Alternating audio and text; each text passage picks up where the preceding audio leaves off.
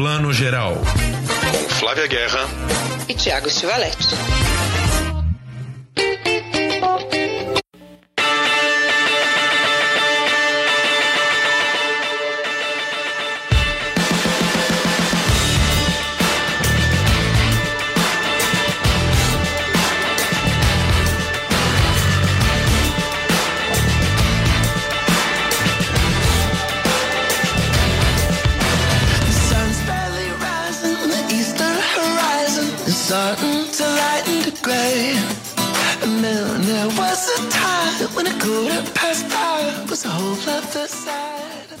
Bom dia, boa tarde, boa noite. Você que está ouvindo o podcast Plano Geral, que também é videocast nas redes aqui do Wall Splash. E a gente também está em todas as redes aí de podcasts que você pode só ouvir também. Então dá para ver, ouvir, conversar.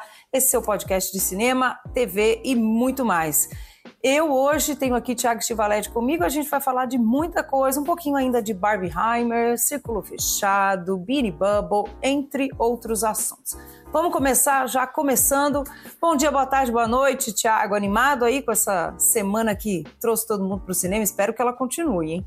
Bom dia, boa tarde, boa noite, Flavinha. Oi, pessoal. Pois é, né? Barbie, enfim, cumprindo todas as expectativas que o mercado esperava, né? Já se tornando aí uma das maiores bilheterias do ano, né? É, caiu um pouquinho aí nos dias úteis, né? Já a partir de segunda-feira a bilheteria do Barbie caiu mais, já tá chegou aí a 7 milhões de ingressos vendidos, é coisa pra caramba, né? Gente, é coisa, hein? É muita coisa. Em um fim de semana. Esse lance de ter caído no dia de semana já mostrou um pouquinho como é a nossa cultura da ansiedade, né? É um filme que é, realmente as pessoas correram para ver de quinta a domingo nessa ansiedade, então talvez seja um filme que até deu uma despencada agora, porque quem queria ver, correu para ver, né? Mas sucesso absoluto. E um negócio que eu acho que você também, Flavinha, deve comemorar, né? Finalmente uma franquia de tom mais feminino né, virando campeã de bilheteria, né? Não, não, não é um herói da Marvel, não é um Vingadores, sei o quê. É um filme sobre uma boneca, alguém de um universo feminino aí liderando as bilheterias. Maravilhoso. Gente, eu amei, sinceramente, amei. Eu acho que tem muita questão pra gente falar, né? Essa questão das marcas, a questão né, do, do, do domínio cultural, até a Folha de São Paulo publicou né, um artigo essa semana falando, né? A gente nem repara mais no domínio cultural, a gente, né, nessa hegemonia americana sobre nós, a gente nem problematiza. A gente gente aqui problematiza sim. Eu e Tiago, se você ouve o plano geral, se você conhece a gente, a gente problematiza toda semana. Mas sim, eu entendo que numa, numa, numa esfera global aí do Brasil, a gente apenas tem como dado que o cinema americano é o que tem mesmo, é o hegemônico, e a gente entra nessa bolha cor-de-rosa aí.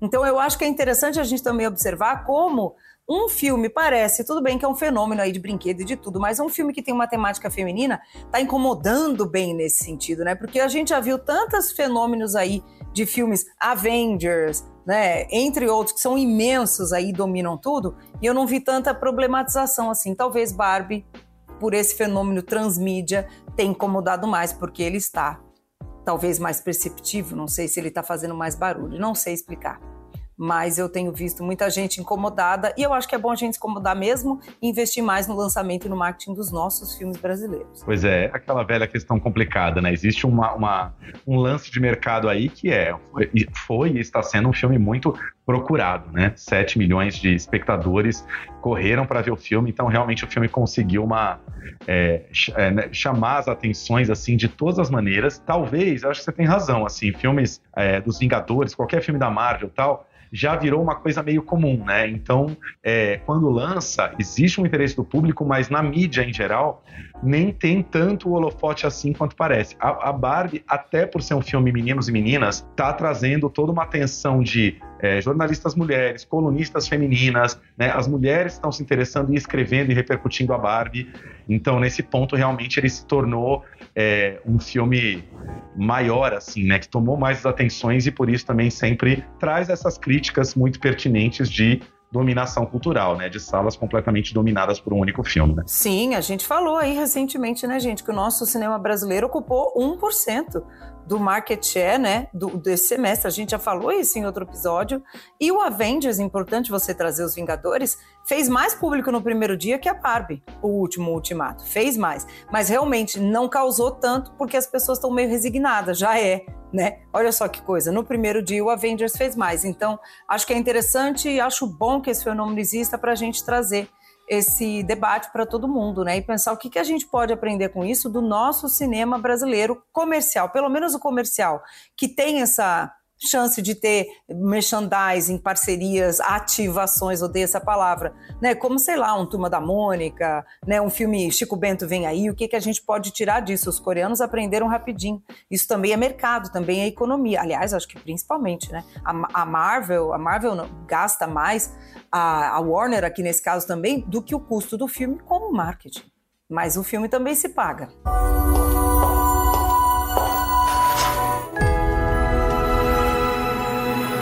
Hey, Barbie. Can I come to your house tonight? Sure. I don't have anything big planned, just a giant blowout party with all the Barbies and planned choreography and a bespoke song. You should stop by. So cool. You can find me under the lights, diamonds under my eyes. This is the best day ever. It is the best day ever. So is yesterday, and so is tomorrow, and every day from now until forever. Do you guys ever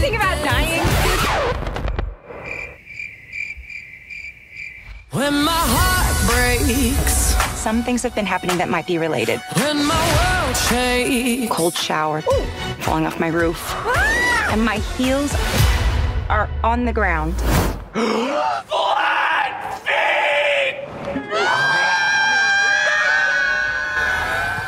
Agora, já que estamos falando de Barbie, queria só dar uma dica rápida aqui, Flavinha, para quem gostou do trabalho do Ryan Gosling no filme, que a gente estava lembrando essa semana que Ryan Gosling em 2007 já tinha aí uma relação com uma boneca, né? Uma boneca, nem sei se é exatamente uma boneca inflável, mas uma bonecona ali por quem ele era apaixonado.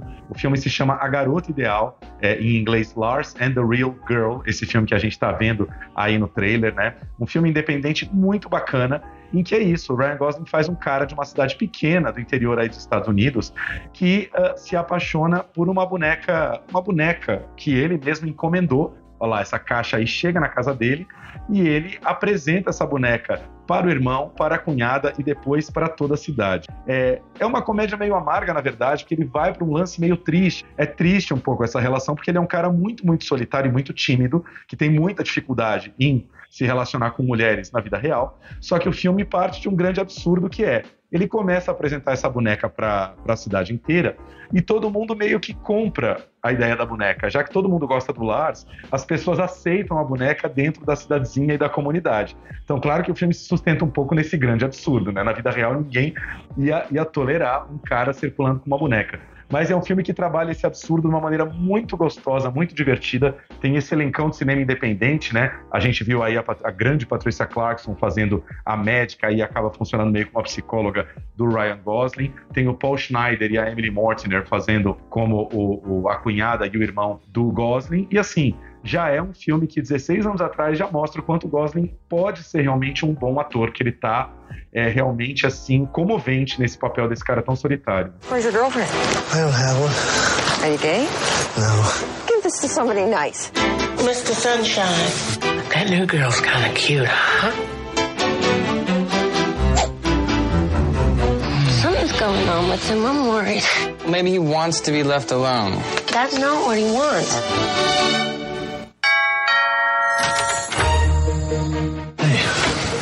Visitor.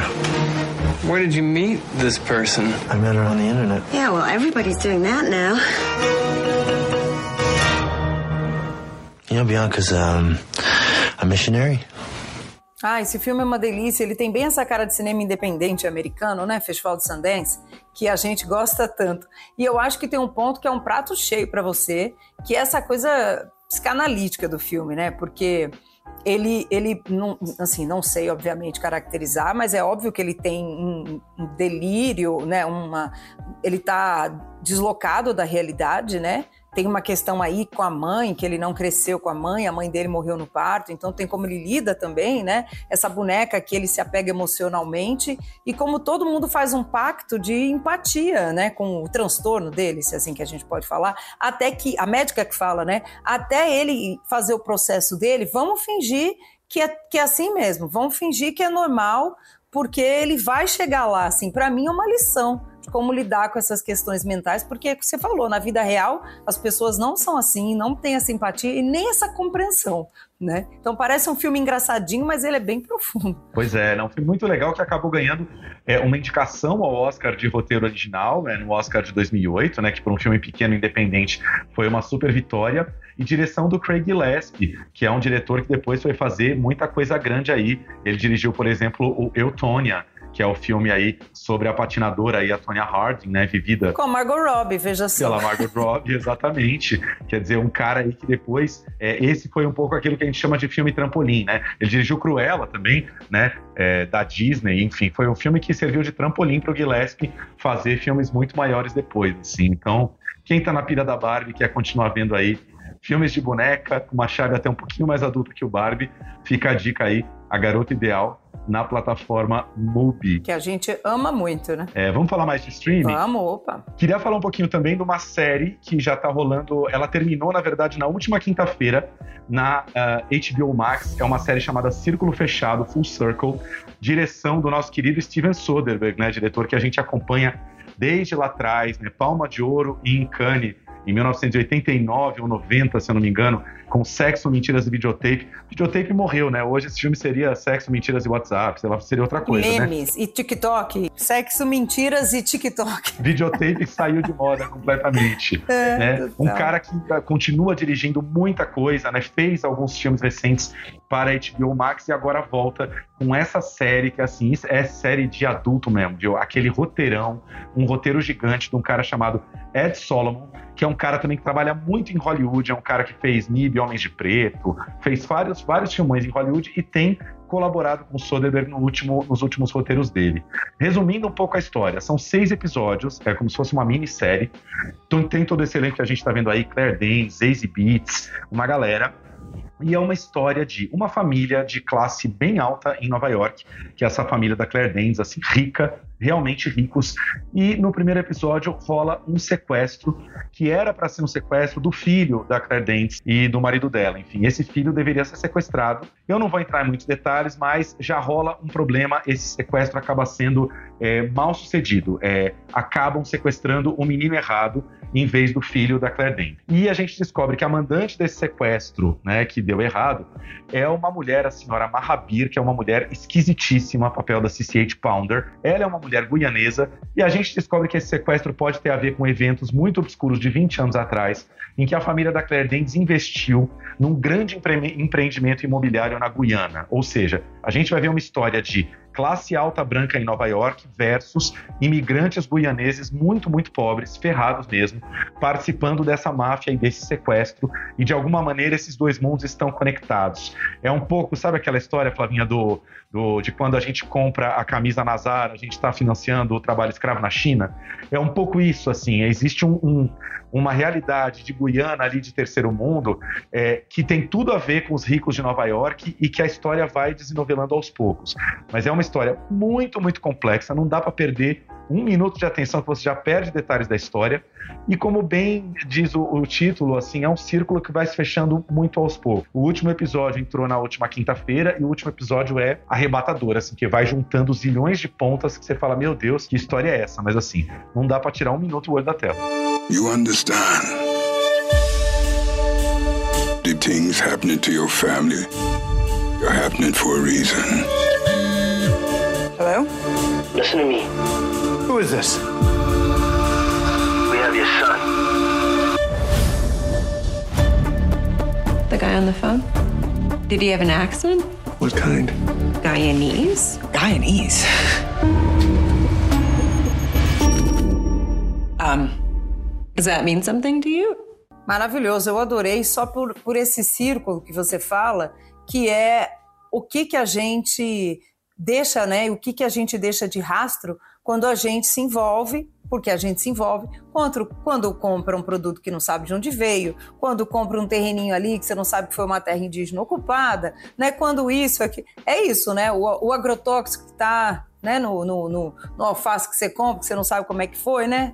É, tu, o vinho que tinha trabalho escravo, então tudo isso que a gente faz parte, né? E na, muitas vezes não sabe do círculo, algumas vezes sabe, como no caso parece que é a né, da família dela, sem grandes spoilers aqui para não entregar a trama. Mas é, é um roteiro maravilhoso que já vai até a Guiana, já amo.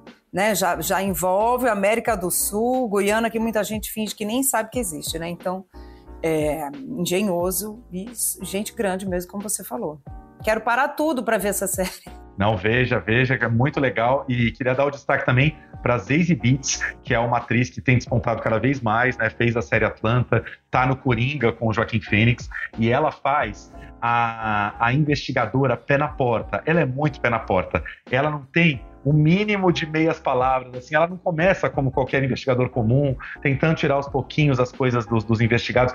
Ela vem falando tudo que ela sabe e botando o dedo na cara, você fez isso, aquilo, aquilo. São umas cenas até quase cômicas de tão pé na porta que ela é. Ela tem essa, ela é marrenta, tá vendo? Ela tem essa cara marrenta. E aí, em vez da gente ter aquele clichê do, do policial que tá para se aposentar, o lance dessa história é que ela é tão pé na porta que o chefe dela, que é outra pessoa altamente envolvida nessa história toda, é, tá entrando com um dossiê para tirar ela da corporação de tão, é, de como é que fala, tão incômoda que ela Sincerona, é. Sincerona, né? É o sincericídio. Né? Ela joga a verdade na cara de todo mundo, assim. Então ela, ela dá uma incomodada, assim.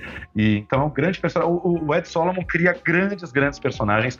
Essa personagem da, da, da senhora Mahabir, da CCH Pounder, ela tem um lance que lembra alguma coisa de Twin Peaks do David Lynch, porque ela é uma, uma senhora meio mística. O lance do título ser Círculo Fechado é porque ela quer fazer o sequestro meio como se fosse uma vendetta, é uma atitude de vingança, só que tem a ver com um cara que é tipo um um xamã que está do lado dela e que esse sequestro vai acontecer para fechar o círculo e, e, e, e, essa vítima do sequestro tem que, ter, tem que ser assassinada numa determinada hora para que o círculo de maldição que recai sobre a família dela se feche. Ou seja, tem um lance, não exatamente sobrenatural, mas tem essa coisa de misticismo é, guianês, que a gente até pode ver um pouco como um certo clichê de americano olhando para o terceiro mundo, mas é isso, ela é uma senhora com todos os com seus misticismos e esse misticismo ele permeia a história de um jeito jeito muito interessante também. Ela, ela é bizarra, ela tem um peso ali muito maravilhoso. Figura, né, também, né? A presença dela, né? O físico ali é interessantíssimo também. O olhar, é, grandes personagens e grande casting, né, para acompanhar esse personagem. Eu acho que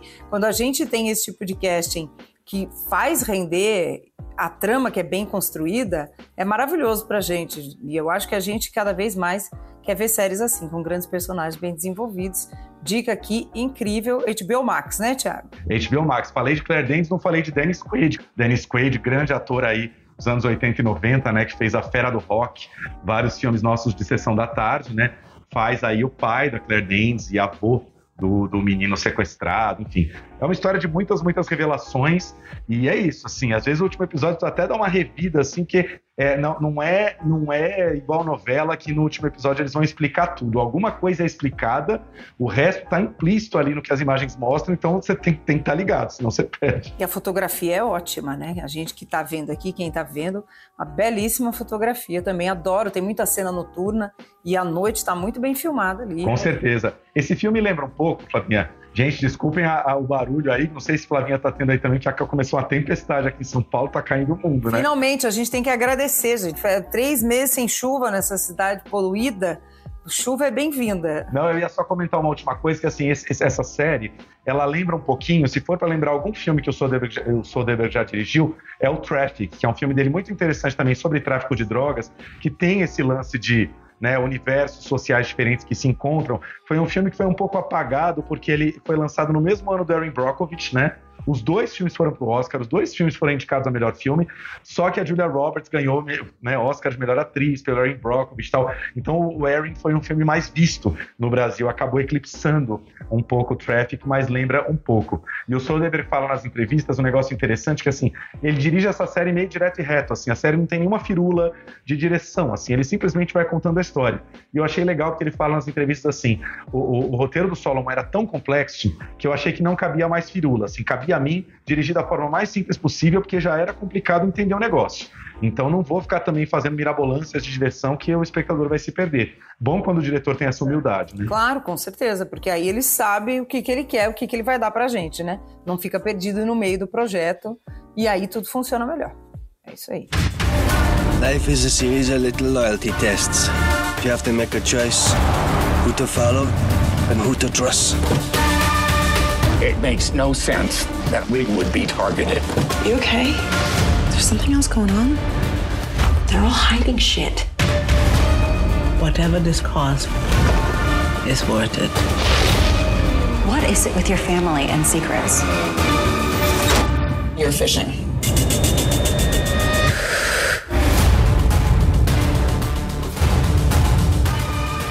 You know exactly how to survive this game. What we did was not okay. And we're in this mess now. I'm here. Because of it. Nobody knows the big picture. But you will. I promise.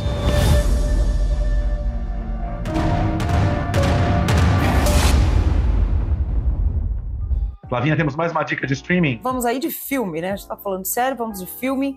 E eu adoro, né? Vocês sabem, eu gosto de ver o que, que de bizarro, estranho a gente tá vendo aí, né? Filmes que saem um pouquinho da caixinha, mas ainda entretêm. A dica aqui é The Beanie Bubble. Beanie é uma palavra que eu também fui aprender, viu, gente? Beanies eram bichinhos pequenininhos, os Beanie Babies, bichos de pelúcia que no fim dos anos 80, começo dos anos 90, um certo Ty Warner criou, a gente está ouvindo aí um pouquinho do som, criou, ele criou porque ele estava cansado de bichos de pelúcia daqueles duros. Quem é um pouquinho mais velho sabe do que a gente está falando. Até os anos 80, os bichos de pelúcia eram quase duros, eram, pareciam uns bichos empalhados mesmo. Ele veio com uma técnica dos bichos serem pouco cheios, molinho, igual hoje. Tem uns bichinhos que parecem até de gel, né? Parece bobagem isso, mas esse cara criou um império por um por alguns anos, ali nos anos 90, a TAI, né, que é a empresa dele, que vem com aquelas etiquetinhas de coração.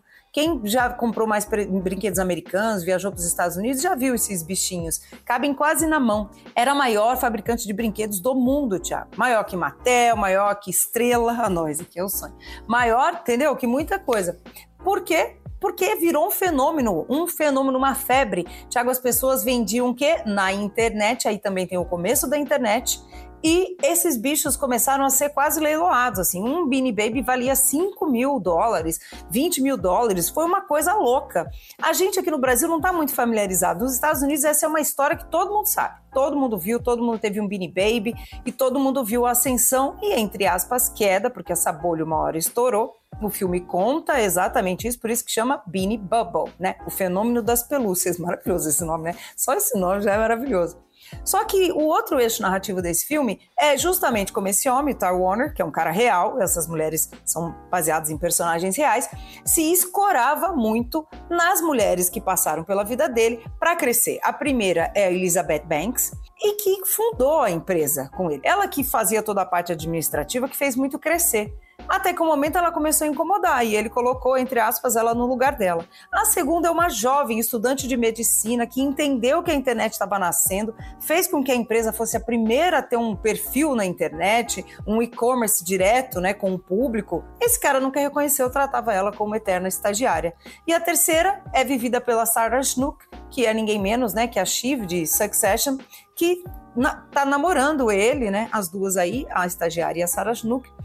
E as meninas dela, ela tem duas filhas, que não são dele, claro, ajudam ele a criar vários bichinhos que se tornam um fenômeno e ele não reconhece nenhum valor, nenhuma colaboração delas. Então o filme fala disso também. Tem dois eixos, esse eixo dessa bolha maluca de pelúcia e esse eixo desse machismo estrutural nosso de todo dia, né? Então é um filme que tem uma narrativa muito doida, muito interessante, muito moderna, mas também fala de coisas aí bem estruturadas. E mais um filme de brinquedo, entre aspas.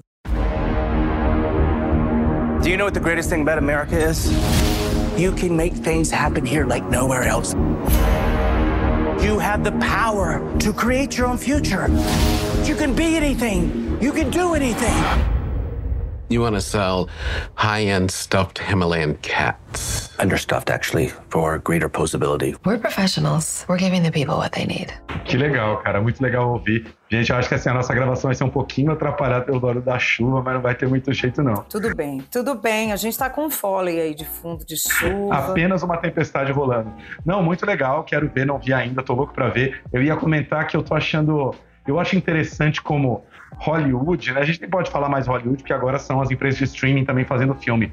Mas como eles estão nessa onda, né? Virou uma onda de fazer. Uh, é, narrar a história dos grandes criadores. Né? Eu lembro, eu tava lembrando daquele Air, a história por trás do logo, que é um filme com Matt Damon, né? Que é a história dos criadores do, da Nike, depois como eles vão atrás do Michael Jordan, para o Michael Jordan endossar a marca Nike, né, e lançar o Air Jordan, que é um tênis muito querido nos Estados Unidos, né? Eu acho engraçado que assim, para a gente que está no Brasil, são muitas histórias do capitalismo, né? Essa história da, dos grandes empresários, fundadores das marcas. Teve também recente, acho que da própria Apple, um da Lego, não teve também do criador da Lego. Então eles estão nessa fase. Teve de... um do BlackBerry, né?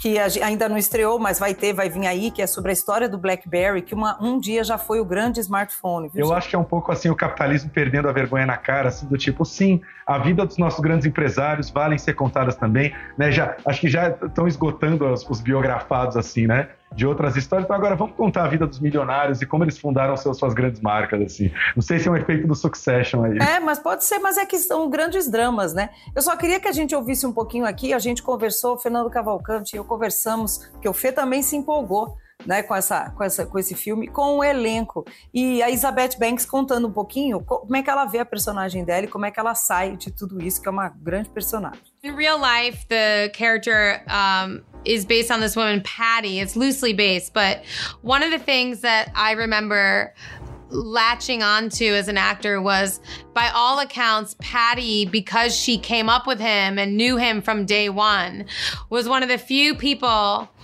that could always sort of, you know, dig at Ty the most. I think it's why he had to let her go because she threatened him more than anyone else because she knew all the buttons that she could push and all of his insecurities. And ultimately, she used them to get back at him.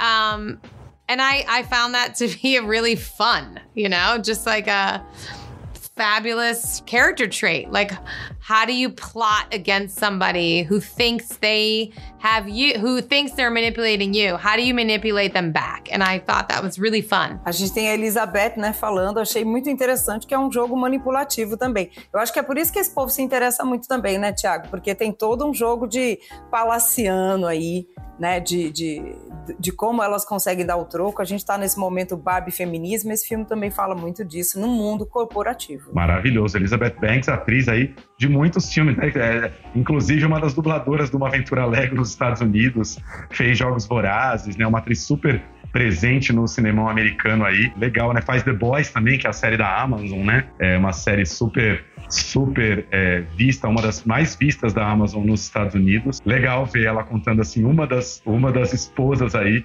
como ela disse, a primeira, né? A que conhecia todas as inseguranças dele. Isso aí. E ele, aqui, ó, vou rodar só um pouquinho para ouvir o Zach Galifianakis, que faz esse cara, que a gente conhece de Se Beber Não Case, né? Comentando, a, ó, de novo aqui, falando também da psique infantil, infantilizada desse homem. I think the childhood formed him, and I think what happens to a lot of young men, whatever their mom did, they blame the mom because they still have an immature mind and they blame the mother and it makes people disrespect women because they never escape this immature thought of what the mom did to them or didn't. The his father also was a nut job. So I think when you have some people can escape that and escape it through business, but their core is still tethered to those emotions, to those things they never worked on.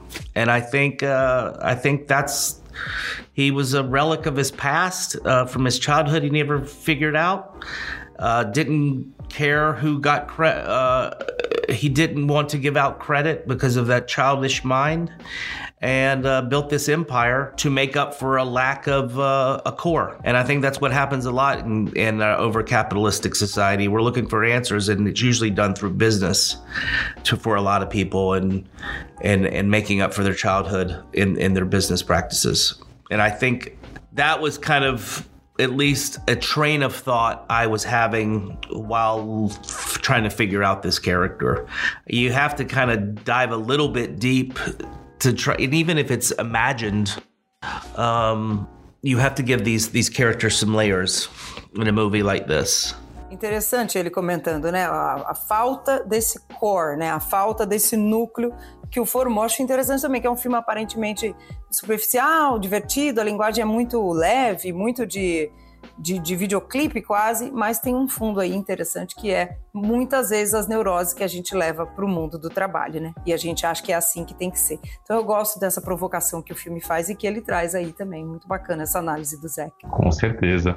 Fica então nossa outra dica de streaming aí na Apple TV Plus, Beanie Bubble, o fenômeno das pelúcias. Esse nome em português também poderia ser quase um, um nome dos filmes aqui da boca do lixo, assim, né? Os filmes que Carlão Reichenbach, não sei, ali até o Mojica dirigiu aqui o Fenômeno das Pelúcias, gostei. Que nome é esse, né? Maravilhoso, né? Não dá pra não rir, não dá pra não rir.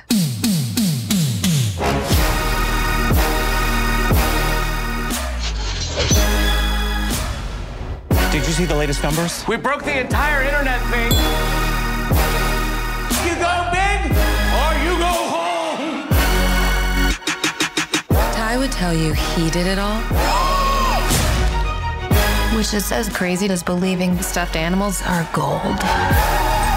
Did you see the truck crash? Insane.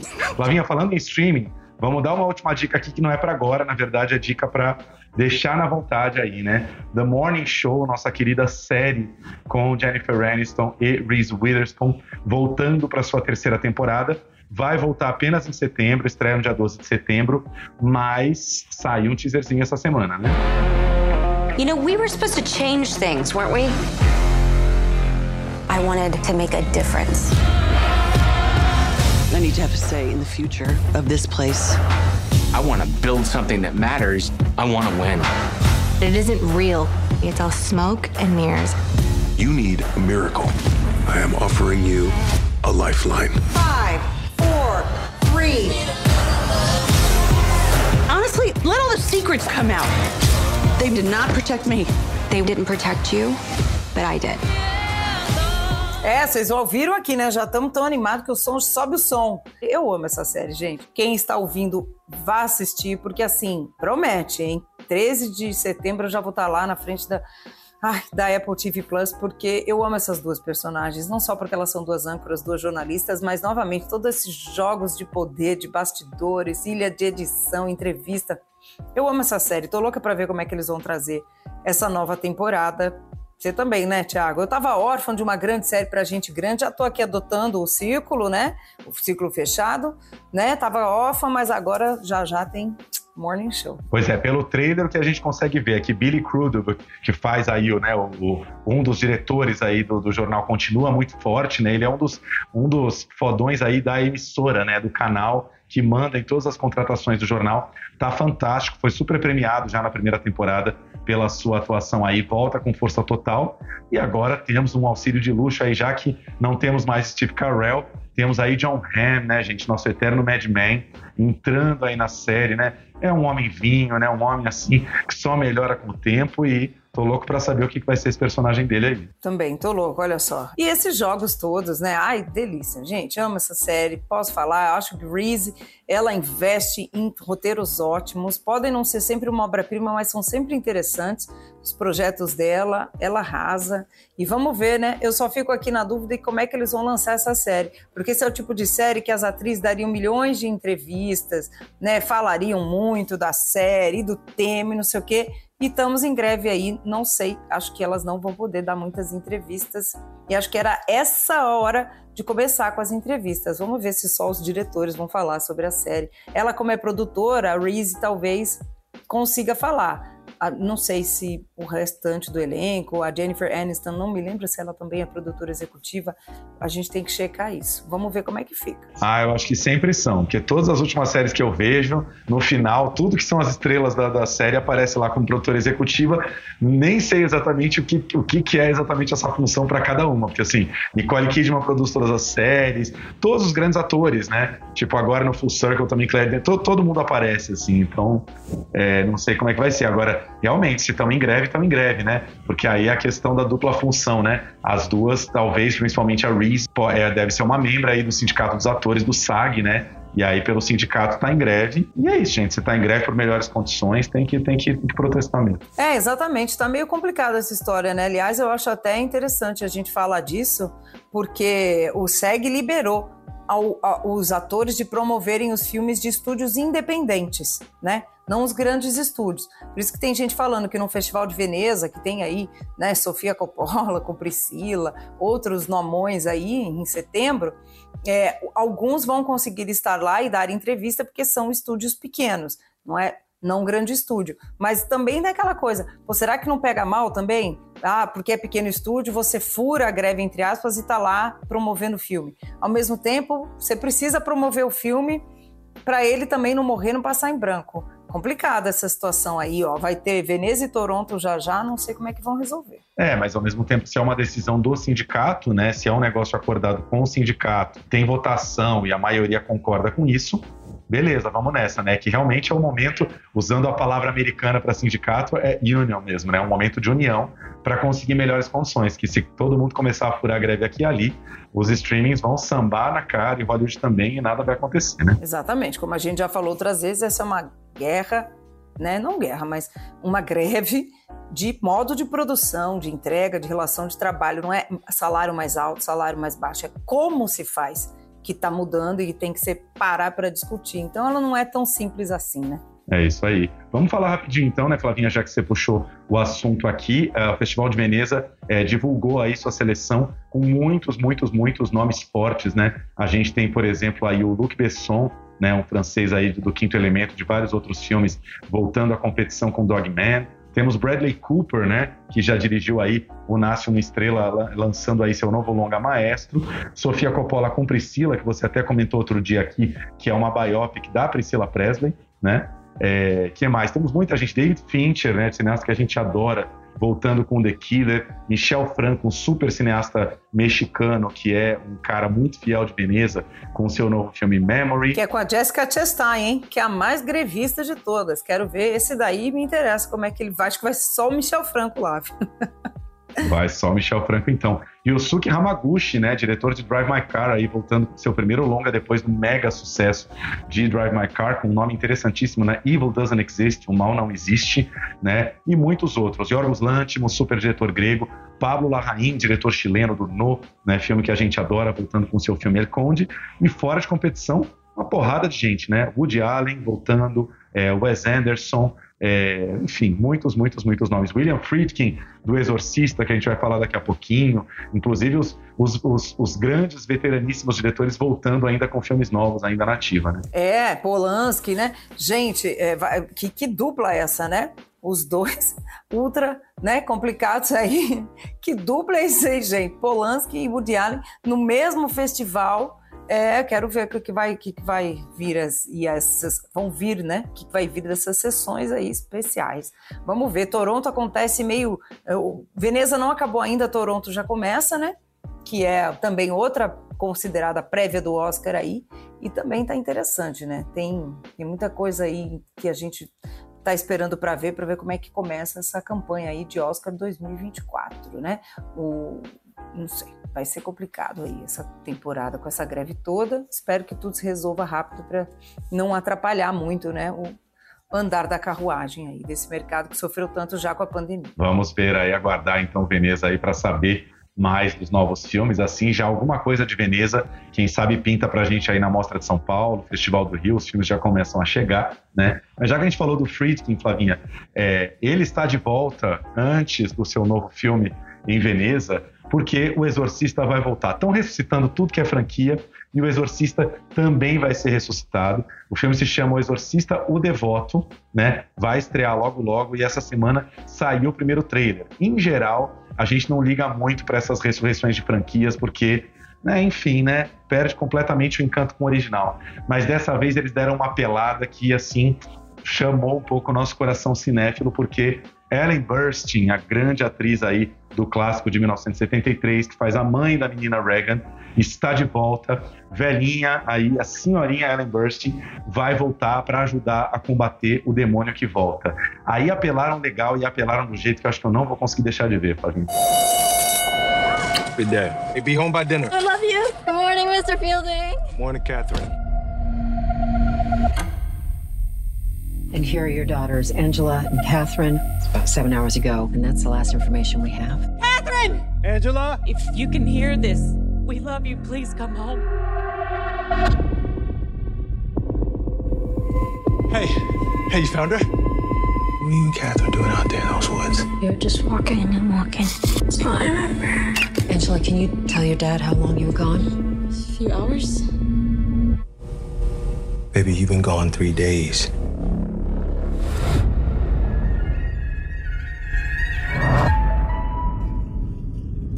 É, né? Eles apelaram para nossa memória afetiva, né? Que a gente tem muito amor pelo Exorcista. a cinéfila é assim, até pelo Exorcista. Trazer Ellen Burstyn de volta e é, aí roubou no jogo, né? A gente já vai com amor. É igual Halloween trazendo a Jamie Lee Curtis de volta, né? A gente já gosta. Pode ser uma porcaria, mas a gente gosta. Mas tendo essa dupla aí, a gente já gostou. Não tem como, né? E atualiza e traz aí pro né, mundo contemporâneo quem sabe finalmente, né, uma continuação, nem sei o que, a gente fala de Exorcista, porque já foram feitos tan tantos, não, né, mas alguns filmes ruins aí na, na linha do Exorcista, que eu acho que finalmente pode ser um bom, né? Pode, finalmente pode ser que seja bom. O, a Universal, né, o estúdio que produziu aí essa, essa sequência, tá chamando de sequência mesmo. Eu acho que eles chamam de sequência pelo fato da personagem Ellen Burstyn voltar, né? Eu acho que é meio isso, quer dizer, é como se a gente estivesse naquele mundo lá e anos depois essa personagem tem um momento aí na, no trailer que é, é uma bobagem, mas a gente adora que ela vira e ela tá vendo a nova menina possuída e ela tá falando com o demônio e ela fala We've met before. Don't be scared. We've met before. Nós, nós já nos encontramos, né? Então, é bem o que você falou, é igualzinho a Jamie Lee Curtis reencontrando o Mike Myers aí o resto da vida, né? Devem ter jogado uma fortuna na mão de Ellen Burstyn ela falou, bom, se é para ganhar um dinheiro aí, por que não, né? Vamos voltar. Tem uma coisa que eu não sei se eu gosto tanto, que já deu para entender nesse trailer, é que, pô, o Exorcista original tinha o lance que tudo se passava dentro da casa, né? A menina Regan começa a ficar presa à cama e o padre vai até a casa da menina Regan e tudo acontece naquela, naquele cenário claustrofóbico da casa. E agora, o grande lance é, é são duas meninas, né? É, uma menina branca e uma menina negra que são amigas e se perdem na floresta durante três dias. E quando elas voltam, elas já estão possuídas pelo demônio. E o, e o pai e as pessoas, ninguém entende muito o que aconteceu com elas na floresta. Olha, e ainda tem a irmã Lídia, gente. Tia que é a Lídia. atriz que faz a irmã Lídia de. Né, do, do, do grande Handmaid's Tale, que eu morro de medo. A Lídia, pessoa humano, pessoa humana, né, no Conto de Aya, né, no Handmaids, eu já tenho medo. Aí bota a, a mesma atriz para criar e uma, né, mexer com a nossa memória afetiva da série no Exorcista, é sacanagem, gente. Esse elenco tá ótimo já, mega elenco interessante. Ela chama Anne, Anne Dowd, essa atriz. Exatamente, E ela, exatamente. ela já estava no Hereditário, do Ari Aster. Eu acho que é muito Isso. aquela coisa, ela tem tanto uma cara de terror, uma cara assustadora, que chamam ela para tudo que é terror, gente, tá certo. É, porque ela é um mal encarnado, né, no, no Handmaid's Tale, né? E interessante ela tá aí, acho que ela não tá como vilã. Me parece que é uma pessoa, não sei se ela é enfermeira, né? Ela não, não tá como uma vilã. Vilã é o mal aí no Exorcista. Mas eu vou dizer pra vocês, não sei vocês, a gente pode fazer uma enquete. Gente, o Ex- o Exorcista ou Devoto? É é de verdade, eu tenho medo do Exorcista. Esse é um que eu guardaria na geladeira, não o Iluminado. O Exorcista eu guardaria, porque é um filme que realmente me deixa, me deixa impressionada. Não gosto desse negócio de exorcismo, de espírito. Tenho medão, igual como é que é outra atividade paranormal, também não gosto não. O, o terror que vai mais pro, pro fantástico eu até gosto. Esses eu, eu vejo, mas eu vejo com medão. Não vejo sozinho em casa não. Eu amo, gente, eu amo, vejo tudo. Em geral, como eu falei, não gosto muito dessas versões de franquia, mas é, já vi dos três últimos Halloween, acabei vendo dois, e, e acho que assim eles mantiveram dignamente a franquia, e eles têm encontrado essa esperteza, né, de trazer uma atriz da franquia original, isso já dá um selo ali, né, cinéfilo antigo fala, opa, quero ver o que, o que, que aconteceu com aquela personagem lá, né. É, isso dá, um marketing, é bom demais. A gente tá falando aqui de marketing, é isso, gente. Traz a memória afetiva de uma geração, atualiza para trazer a, a, geração atual. Pais e filhos vão ver no cinema. Eu lembro que eu levei meu sobrinho, Felipe, que hoje em dia é um rapaz de 20 anos, mas quando passou a cópia restaurada, lembra do Exorcista? Na Mostra de Cinema de São Paulo, né? e para ver no cinema. E eu lembro, eu espero também que façam isso, que quando esse voltar, quem sabe trazem aí essa cópia de novo do primeiro, que eu acho que ia ser um link interessante para os cinéfilos também. Fazer um noitão do Belas Artes, hein, gente?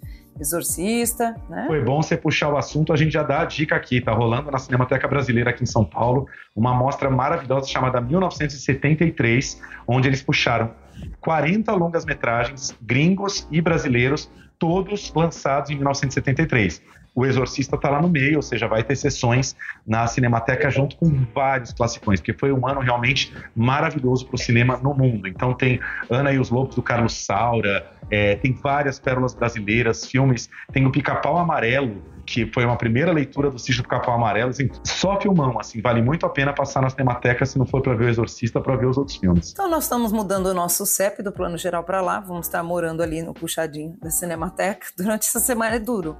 É duro, é duro. Maravilhoso. Falamos agora do Exorcista, que aliás lança 12 de outubro nos cinemas, tá, gente? Ou seja, daqui a pouco mais de dois meses. Dia das Crianças. Piada, piada essa daí, hein? Maravilhoso. Pois é, né, gente? Fazer o quê? Leve as crianças para se assustar a primeira vez, tá certíssimo.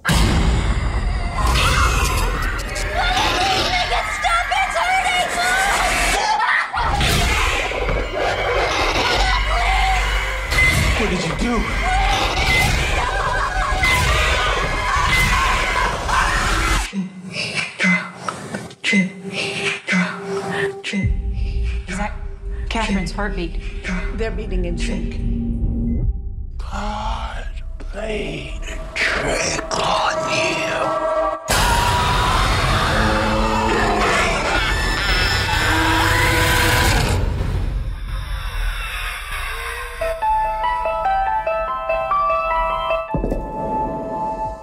Vamos falar rapidinho aqui de Capitu e o Capítulo, que é um lançamento é, da última quinta-feira nos cinemas. Júlio Bressani, diretor que a gente ama, né? Diretor do nosso coração, um diretor que a mídia costuma chamar de diretor marginal, porque ele faz filmes minúsculos assim, né? Pequeníssimo orçamento e pequeno público também, infelizmente, mas que é um diretor muito, muito culto, o cara que lá nos anos 60, 70 dirigiu Matou a Família foi ao cinema, O Anjo Nasceu, né? Já em 2003 dirige Filme de Amor, que é um filme super querido do público cinéfilo, e que agora resolveu mais uma vez reler Machado de Assis, né? Ele tem vários filmes já, ele fez um Brás Cubas lá nos anos 80, A Erva do Rato, que é um filme um pouco mais conhecido dele com Negrini e Celton Mello, também é em torno de Machado, e agora como diz o título, ele mergulha fundo em Dom Casmurro, trazendo aí Mariana Ximenes com seus olhos de ressaca de Capitu e Vladimir Brista como Bentinho, fazendo uma leitura à cara do Bressani. Né? Não espere ver a história de Dom Casmurro contada com começo, meio e fim. É uma grande piração que engloba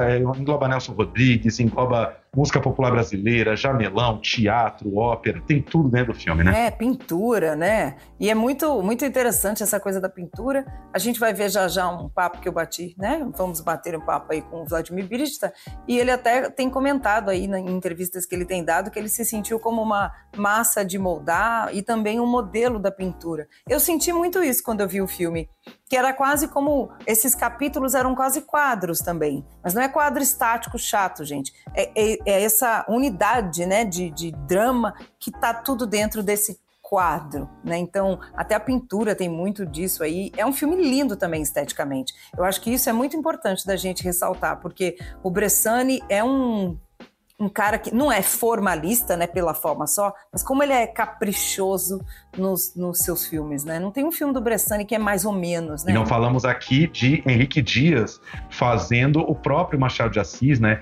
E tecendo uns comentários interessantíssimos sobre a nossa literatura brasileira, né? Ele comenta, por exemplo, um dado momento que a grande maioria dos nossos melhores poetas morreram até os 25 anos de idade, né? É o caso de Álvares de Azevedo, que também escreveu muita prosa. Enfim, Bressani imagina Machado de Assis falando né, da nossa literatura. Bressani imagina, como você bem falou aí, né? O filme é composto de pequenos quadros, que é como se fosse o capítulo, né? Daí também o nome Capitu e o capítulo. Nessa cena a gente acabou de ver a Josiane Antello, que é uma grande atriz de Bressani, que foi a protagonista de Educação Sentimental, um dos últimos filmes recentes aí do Bressani. Enfim, é um filme né, não é para todos os gostos, mas eu acho que assim é muito mais interessante do que se fosse uma adaptação fiel de Dom Casmurro, né? Não tá preocupado em contar a historinha ali. O ciúme do Bentinho tá lá, né? A ambiguidade da Capitu tá lá, mas ele explode o filme para todos os lados de uma maneira muito, muito, muito interessante. E Jeans Ganzerla também, que a gente ama, né? Que é filha de Rogério Ganzerla, que foi um dos melhores amigos de Bressani,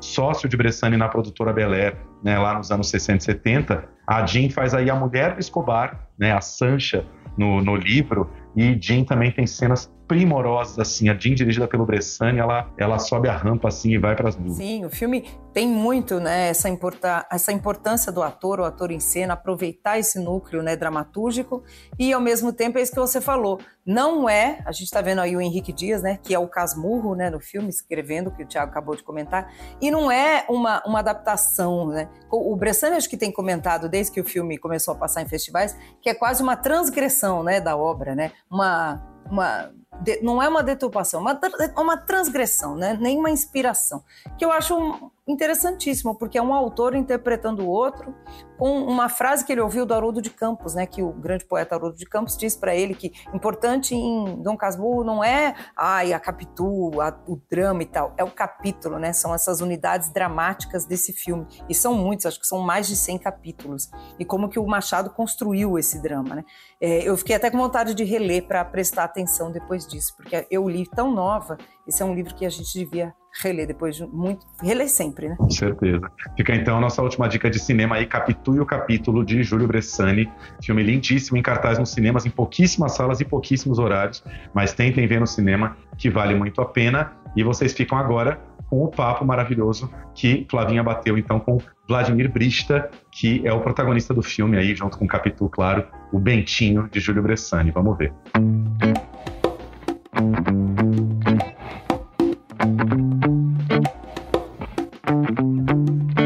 Oi, Vladimir, querido, obrigada por conversar com a gente. E Prazer. eu acho é muito muito bacana, muito especial estar conversando com você sobre um filme do Bressani e sobre um dos maiores clássicos, né? Acho que não só da nossa literatura, mas da literatura do mundo, assim. Eu confesso que eu nunca te imaginaria como Bentinho.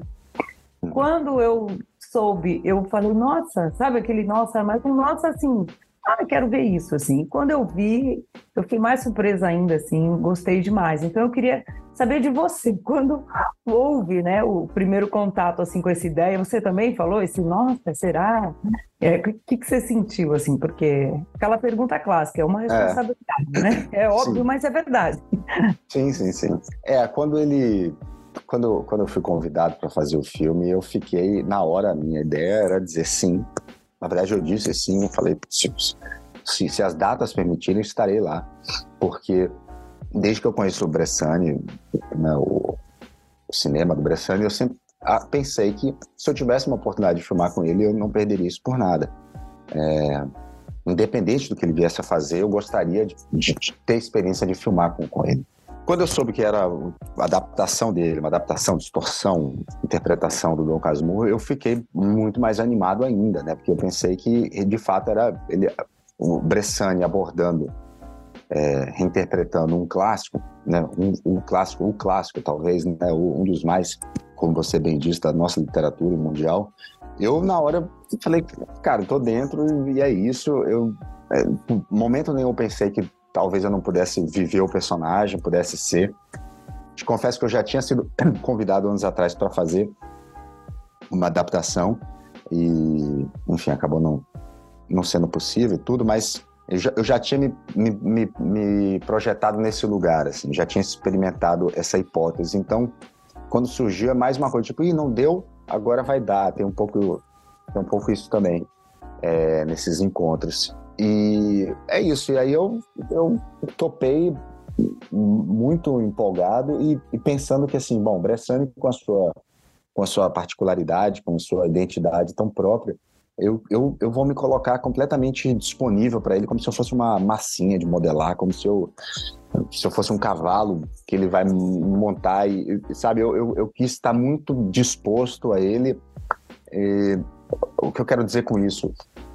Num trabalho normal, mais comum, digamos, mais realista, É, eu provavelmente eu, eu, eu leria de novo a obra, eu assistiria tudo que já foi feito a respeito da obra, eu tentaria assistir é, filmes que fossem é, de alguma forma tivessem um tom que se aproximasse, eu tentaria me cercar o máximo de informações para dar conta daquilo. Se tratando do Bressani, eu falei assim, tá, o que eu já tenho, eu já tenho, mas eu vou chegar lá o mais verde possível e tentar entender qual é o lance do Bressani, qual é a jogada dele, qual é o, o barato dele e tentar, tentar servir.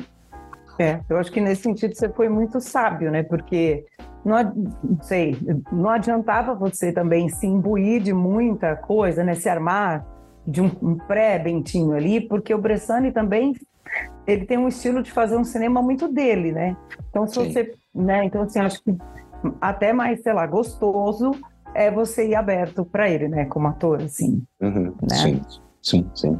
né? Eu não acho que é uma coisa de é, produto final, mas de processo, né? Eu acho que o processo desse filme deve ter sido muito interessante, porque o que a gente vê na tela já é muito interessante, já, a gente sente esse processo, né? Eu queria que você falasse um pouco disso, assim, porque a gente é, navega naquela casa e a, e a casa é um universo e ao mesmo tempo é muito fechado, né? Assim, como é que Uhum. vocês construíram isso ali? Porque o É. universo mental é muito mais amplo, né? Sim, sim, sim. É, é toda a liberdade que você tem, que a gente tem no nosso im- im- imaginário, que a gente, ele, ele é na- no concreto ali daqueles personagens, eles, eles estão fechados, né? Quer dizer, essa dualidade assim. O Bressan ele sabe exatamente o que ele quer, assim. ele tem claro, né, as imagens, ele, ele trabalha muito, pelo menos nesse filme, ele trabalha muito com referências de pinturas, então ele tem é, à medida que foi fazendo, depois quando assisti o filme, ficou claro para mim que a, experiência que a gente tem é como se a gente tivesse vendo um filme, como se tivesse entrado no museu e É. que aquelas personagens, aquelas pinturas, às vezes até a pintura, né, do natureza morta e tudo, de repente e, e os próprios personagens que, que já contam uma história numa pintura estática, de repente eles começam a, a ganhar corpo, e ganhar vida me parece muito claro que, que essa era, era a experiência que ele queria propor ao público, né? Era o que ele perseguia e é o que ele realiza. Então, ser parte também. Ah, bom, agora eu pensei numa coisa.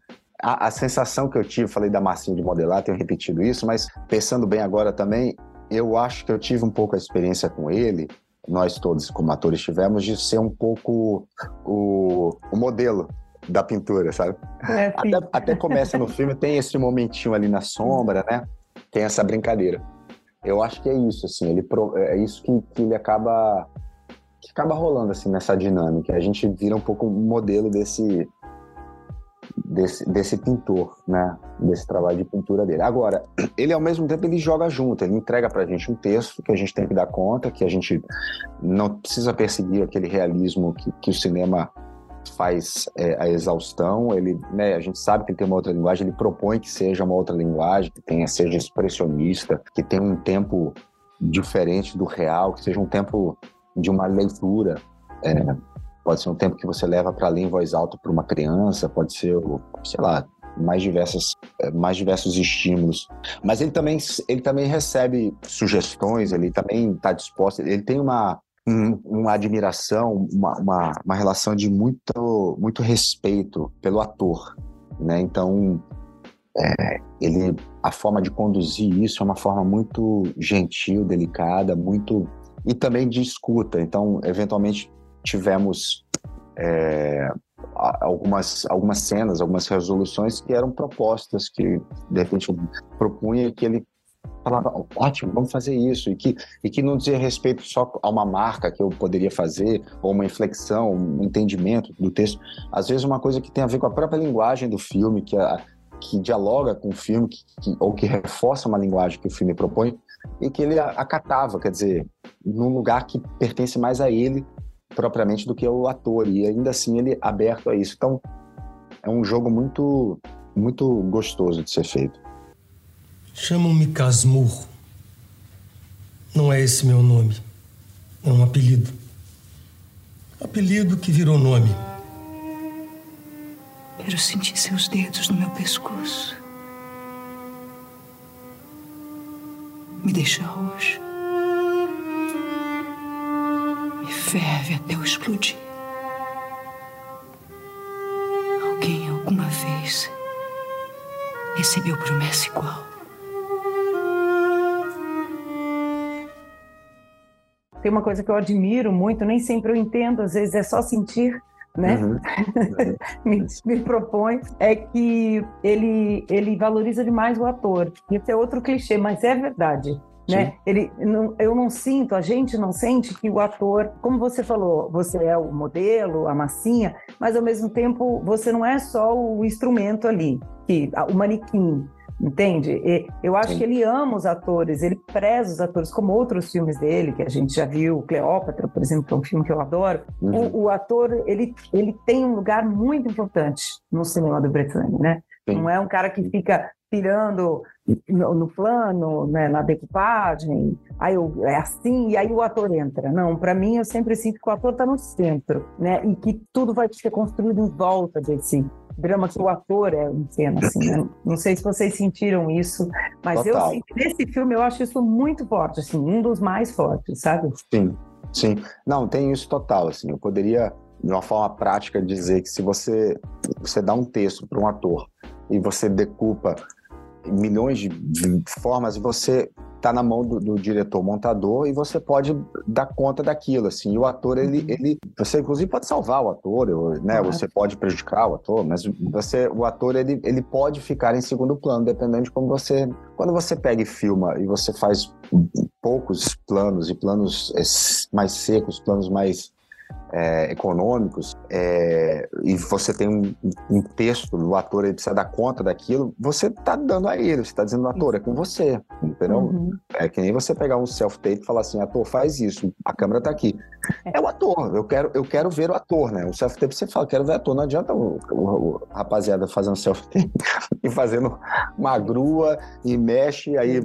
Não, não, não, não. Eu quero ver o ator. E ele, muitas vezes, ele propõe isso. Vai, ator. Agora, isso de uma forma muito técnica, né, falando. Agora, de uma forma menos técnica, mais, mais é, metafórica, eu falei da massinha e eu me dei conta disso em entrevistas anteriores, que eu falei que eu queria entrar como uma massinha de modelar, eu queria entrar como um cavalo de corrida, e ao invés de botar para correr, ele, ele chama para dançar. A gente tem aquela cena, aquele, né, aquele ritual ali de dança, ele chama para dançar, e na dança a gente é a gente é mais autoral, né, do que numa corrida. Então, eu, eu achei que eu seria um, um- eu estava disposto afetivamente, artisticamente a ser um cavalo de corrida, e não, na verdade, nunca, nunca seremos, porque o nosso trabalho requer interpretação, mas ele deixa claro que ele está chamando para uma dança. Ele é um xamã, como eu falei também numa outra entrevista, eu me dei conta de que ele tem essa. Ele propõe esse, esse ritual a lá Zé Celso, é um ritual e propõe e como um, um xamã, alguém que, né, que sabe bastante, que tem conhecimento, que tem acessos a outros lugares, mas todo mundo vai dançar, todo mundo vai e todo mundo dançando estará criando junto. É, e isso é muito coletivo, assim, muito inspirador também. É, muito celebrativo, né? Que é bonito isso. Uhum. É, outra coisa que eu queria te perguntar é sobre o humor, né? Ao mesmo tempo que ele é um xamã, que dá até uma noção assim de um ritual, uma coisa quase sagrada, né, do, do fazer cinema, fazer arte, enfim, eu gosto muito do humor dos filmes do Bressani, assim, o que sacraliza, entendeu? E esse filme, por exemplo, tem humor, tem um humor interessante, desconcertado, em alguns lugares que a gente não espera, tanto porque a gente também sacra- sacraliza muito o próprio Machado de Assis e Claro. mais ainda o Dom Casmurro, né? Para mim o Dom Casmurro é uma pessoa, Casmurro, né? Então É. já vem com aquele medão da pessoa né, emburrada, e amarga, pesada. O texto do livro traz isso também. E É. o Bressani dá essa pitadinha de humor, de reverência, né? Assim, eu queria que você falasse do seu Bentinho, assim, onde é que você foi buscar esse humor? Ou se você achou ele, né, como você estava aberto assim em cena, onde é que você, né, trouxe assim? É, é que o humor, o humor dele é, é- ele é o vem do vem, vem do, da origem, vem do patético, né? Assim, ele é um personagem trágico e patético, Exato, né? é. Ele, ele tenta é, ele tenta, ele se torna dramático à medida que ele racionaliza, tenta dar Hum. conta racionalmente do que se passa, mas ele é um, um homem atingido por uma atravessado por uma dúvida portanto, ele é trágico e, e sofrido, e, e né, numa sociedade que nem a nossa, que celebra é, esses cânones românticos, a ideia de posse do outro indivíduo faz com que a, a dúvida se aquela pessoa ainda lhe pertence, aquilo tudo é muito é muito é, é, muito violento é muito doído é muito né e é até hoje e, né a gente tem esses casos de feminicídios aí subindo os números a todo instante é, é isso a ideia de posse a, a, dúvida sobre sobre aquilo a ideia de pertencimento do, do corpo do outro e isso é muito trágico mas a gente também pode olhar no, na, através da literatura, do cinema, de uma forma patética, que às vezes é. Né? E esse personagem ele tem esse, esse elemento patético, assim. Ele, em alguns momentos se dá conta disso. Você percebe isso como ele, ele ter um mundo interno muito grande, muito, né? Ele é uhum. tanto é que ele propõe que o, o, o próprio Mentinho é o Dom Casmurro é o autor, quer dizer, como se esse é, como se esse mundo da vida pertencesse à própria, né, ele faz uma metalinguagem ali. E no entanto é um homem com poucos com, com pouco é, manejo, trato social, assim. Né? Uhum. Ele não sabe como, como cortejar, como receber um beijo ou, ou aquilo é patético, assim, é, é, meio risível. Quer dizer, um homem, ele não, não, não, ele não, no mundo real ele, ele é uma, uma presa fácil, digamos assim. E ele, e ele talvez pire tanto nesse no imaginário dele porque ele porque é o lugar onde ele é mais livre, onde ele tem recursos, digamos, ainda que sofridos. Então tem esse patético assim. E tem também o fato de que o o próprio Bressani propõe que a, talvez a figura dele de obsessão não seja somente o Tanta Capitu, mas também seja o Escobar. Tem um pouco esse lugar, assim, e que é uma, bem ousado por parte do Bressani, mas muito uhum. legal, que ele fazia assim, ela fala assim, cara, você, eu, eu, te, eu te dou, vira as costas para que você se sirva do Escobar. Olha que loucura, Exato. coisa ousada, é maravilhoso isso. E é, e, é, e é, meio patético, porque esse homem, de repente, que está implicando, né, trazendo os tempos de hoje, implicando muito com aquele cara, com aquele cara, não sei o que, porque você é minha mulher, você faz, cara, você, você tá de olho naquele cara. é um pouco patético isso. É, é trágico, porque é um é. homem que talvez não lide com as suas, né, com sua sexualidade, com seus desejos de um jeito muito maduro, honesto franco, mas ao mesmo tempo é, é, paté é, é, isso é trágico e é também patético. Assim, você está falando de mim, mas não é comigo o problema, e por aí vai. Então, alguns Onde elementos... é que está a sua obsessão, né? É muito, é muito freudiano isso, né? Sua obsessão é, está onde, né? Exato, exatamente. É. Exato. Então isso, isso de fato surge em alguns momentos assim no filme e... E é engraçado, e, acaba e, sendo... E, é, acaba sendo engraçado. É, eu tenho que terminar aqui para a gente encerrar, mas é, eu, eu, você trouxe esses pontos e eu acho uma, deve ter sido uma, uma coisa interessante para vocês, um exercício de trazer isso para o contemporâneo, né? O Bressani não tem esse medo e eu admiro muito quem tem, né? É coragem mesmo de pegar um texto que a gente poderia ter engessado, com medo, né? de, de de mexer ali e de sacralizar e de fazer um humor e trazer essa nova leitura, né? É, Sim.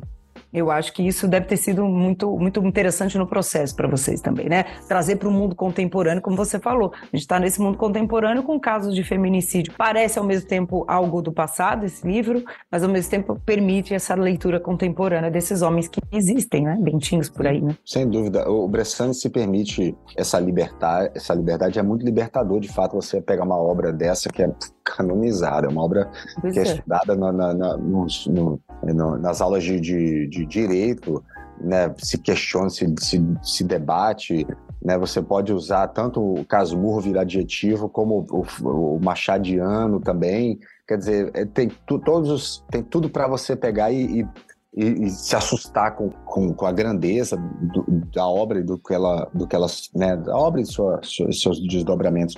E de repente o Bressani pega e fala, não, vamos, vamos fazer o nosso aqui, a gente pega tira um pedacinho daqui assim, desdobra para cá e fala.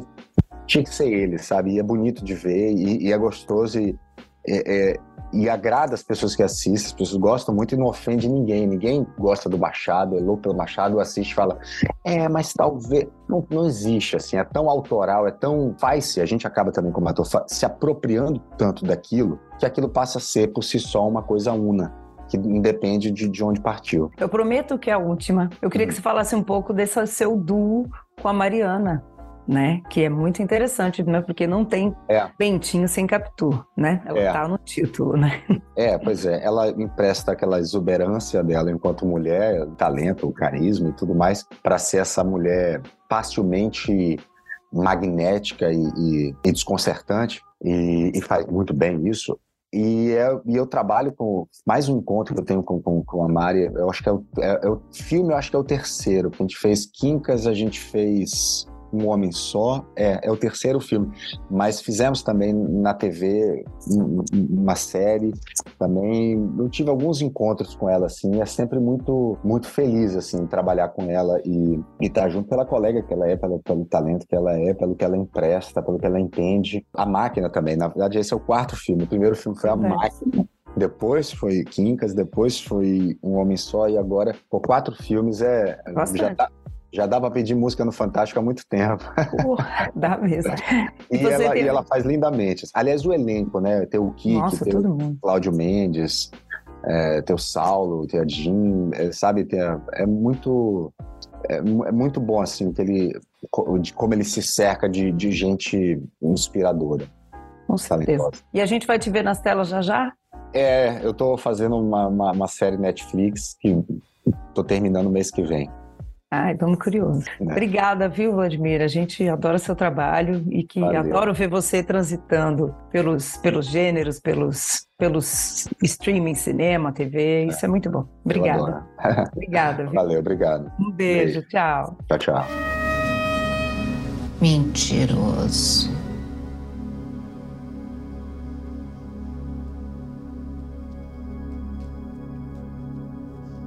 Pode parecer mas passou por meu espírito o antigo e perigoso dizer: ousar. Tudo que um homem pode ousar.